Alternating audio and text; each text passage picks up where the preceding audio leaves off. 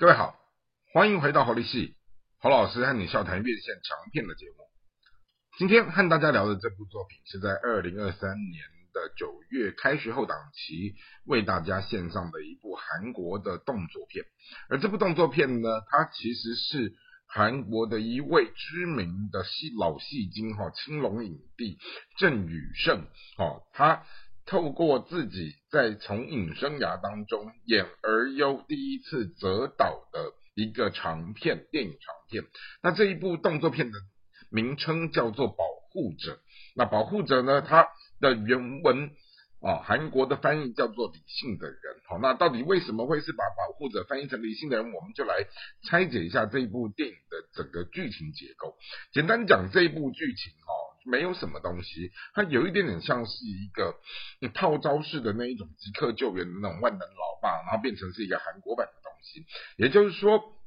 他故事情节在讲到一个黑帮很厉害的杀手，他去做了十年的牢之后，他被放出来，好，然后跟他以前的爱人，哦，就相相遇了以后，才发现原来他坐牢之前。好，他跟他的爱人，当时哈，就是他的爱人怀了一个孩子，没有告诉他，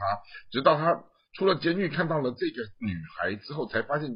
竟然这是他自己的亲生骨肉。那偏偏在这个时间点，好，他的爱人他得了绝症死了，于是呢，好，这个小女孩顿时失去了依靠，她必须要和一个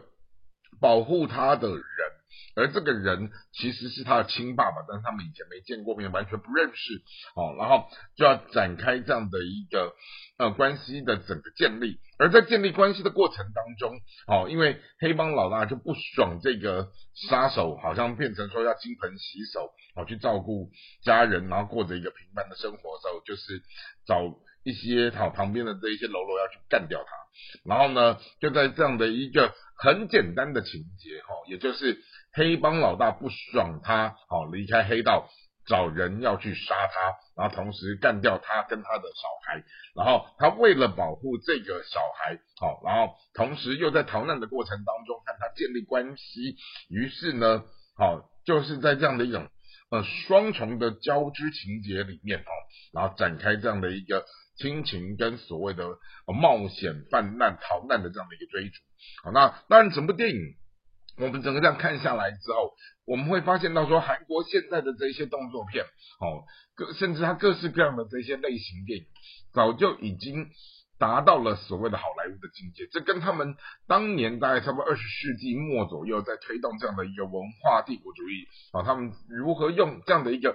文化影像娱乐的东西和全世界，哦，正式，好宣战，也不能讲宣战，就是他正式和这个世界。产生这样一个对话的过程，好，透过一系列的韩剧，一系列的韩国电影，好，我们也会甚至慢慢的观察到说，其实，在台湾的许多的这一些影城，好，他们也会对所谓的日系、韩系。的电影票哈都有达到某种程度的折扣，可想哈日系、韩系，尤其是韩国的作品哈，对于现在台湾的整个院线市场哈，它相形之下是一个很大很大势力。而郑宇盛这个演员，他本身他就是一个很优秀的。一个中生代演员，今年五十岁哈，长得又帅，哦又高大，好又英俊，好那他从影大概从他们一九九五年到现在将近快要三十年的时间，好然后他是从电视剧转型到电影，然后并且好在他呃全盛时期的时候得过许多次的青龙奖的最佳人气奖，好并且在二零一九年的时候哈，跟以证人这一部戏拿到了好。韩国影影坛最高荣誉青龙奖的所谓的最佳男主角的一影帝殊荣，因此从这部电影我们看到了一个影帝哈，他从演而优则导，然后他怎么样把一个看似简单的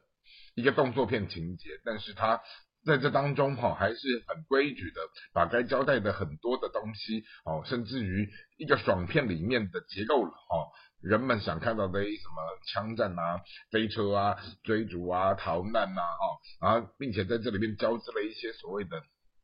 很很像即刻救援的这种